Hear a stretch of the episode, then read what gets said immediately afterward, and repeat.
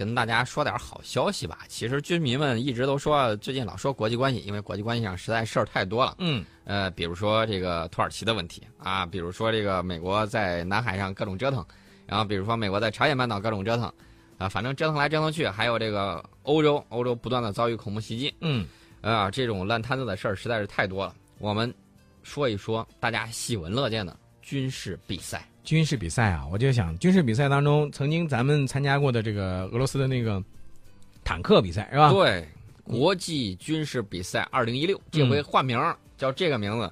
那既然是这样比赛，不是坦克大赛，或者说坦克大赛换了个新名字，嗯，这个这回觉得有看头啊？不是你说有看头一方面，另外一个我倒是觉得，这回俄罗斯这方面他不会又派一个什么样的一个裁判了吧？裁判无所谓，这个是我们掌控不了的。当然，我们要看装备，看装备，看装备，看这个参战人员的技战术水平。嗯嗯，这俄罗斯这两年一比赛不比不知道，一比吓一跳啊！常规军力方面，俄罗斯现在真的是不如我们。嗯，有人可能会说：“哎呀，我们现在军事力量比俄罗斯还强吗？战斗种族啊，可厉害了！我们怎么超过他了？”嗯，说句实在话，一方面是我们在发展，另外一方面是他自己提升的太慢、嗯啊！大家都学过这个相对运动啊，嗯，你越走越快，他反而这个走得慢了，你们就会发现他离你就是你离他反而是远去了的。嗯对吧？嗯是这样一种情况。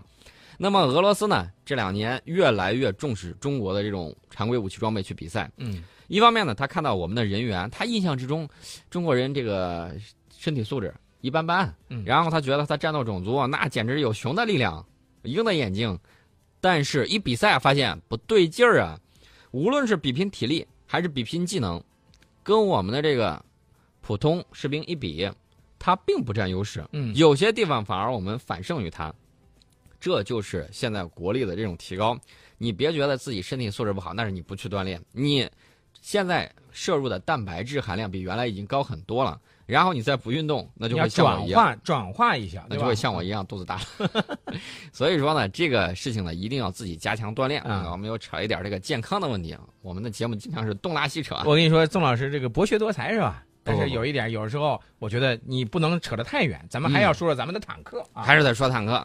我们这次派出的坦克呢，俄罗斯在解读，他说一看大面儿一看好像是九六啊，他现在说这好像又改了改，不太一样，摸了摸看了看，嗯说这个负重轮啊，负重轮顶上还打了有孔，嗯，减重了，镂空版的，然后再给数一数别的东西，发现好像性能是有提高啊，跟前两年来的都不太一样。他给他起了个名字叫九八 B，呃，其实我们国内居民的说法叫九六 B。对对对，就是它这个名称这个事情啊，大家嗯有的时候不用过于的纠结啊。啊，不要过于的纠结。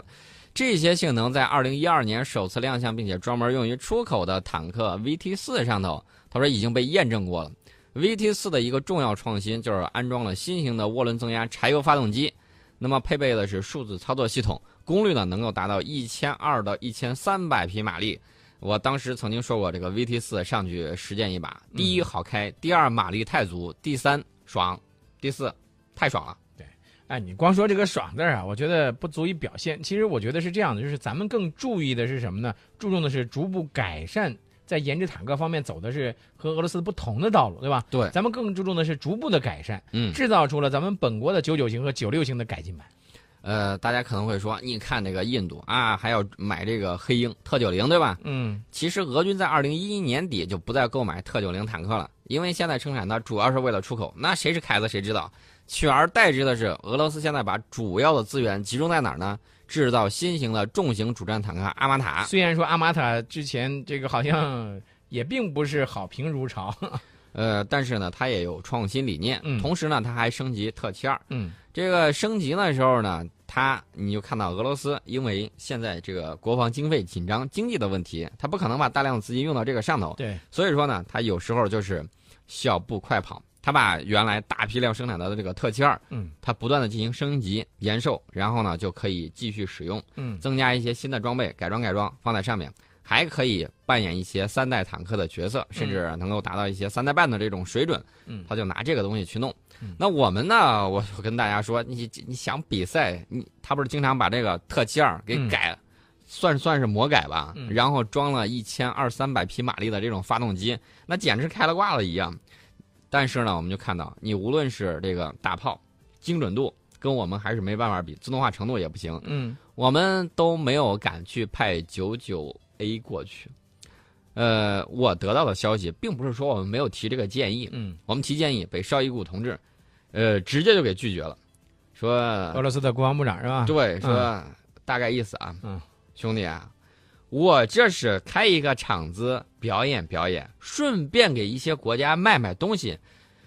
兄弟，千万不要来砸我的场子，你就派九六就行了。别踢馆儿啊，那、别来来踢馆子。我们之前跟你玩这个联合军事演习的时候，你的九九我已经见识过了，那一脚油门下去，那跑的突突突突突跑的太快了，我们追都追不上。你千万别给我弄这个啊！咱们俩哥俩好，底下的时候我再跟你说别的事儿。这个比赛给我点面子，裁判的问题我自己去 啊，自己去处理，你不要再管那么多了。那咱 怎么说？你不能老去打人脸，对不对？所以呢，就派了这个九六 B 啊，改装改装，而且呢，这个发动机方面很有意思，方向都调整了，换发动机啊，换了发动机之后，升级呢相对来说会比较简单。我个人认为，这个九六 B 有可能应用到一些成熟的我们出口的外贸坦克上的嗯一些技术，成熟的拿过来，然后直接就可以用。另外呢，它这个操作系统已经跟九六不太一样喽。嗯，这个操作系统可能是自动化的操作，自动化的操作系统就是大家也就是以往看到的那种传统的那种，包括火炮操控系统等等这些系统，都已经和现在是不一样了，对吧？呃，现在的数字化的可可视化的操作是吧？对，嗯呃，原来的话的这个机械化的东西更多，现在呢就是信息化、作信息化、数字化、可视化会更更多一些。呃，所以呢，这个俄罗斯就说啊，这个虽然中国人在坦克方面完善成就很大，但是问题是参加实战经验不足哦，亲。你还没有利用最终的检验技术成果，所以说呢，使用坦克上也有一定的问题。嗯那行啊，那我们就给你切磋切磋呗，练练手。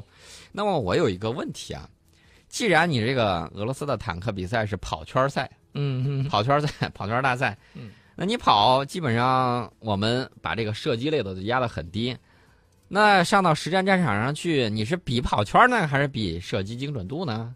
首发命中率是非常非常重要的一个概念。如果你在两秒钟之内干不掉对方，那么对手还击你一炮，你不是吃不了兜着走吗？所以在某种意义上来讲，这个俄罗斯组织的从七月三十号到八月十六号的这个国际军事比赛二零一六，在某种程度上，个人认为啊，嗯，它也是俄罗斯在某种程度上想推销自己的一些武器的一个一个展展销会。我个人，所以我就说了，这种比赛咱们自己回头也设一个嗯。但是俄罗斯呢，地域比较广大，我嗯多说一句啊，坦克无用论可以休矣，没错这是跟你的国家的这种疆域是有密切关系的。而且呢，这个之前呢，宋老师我们两个好像在节目当中也曾经和大家做过一些简单的探讨，是吧？对好。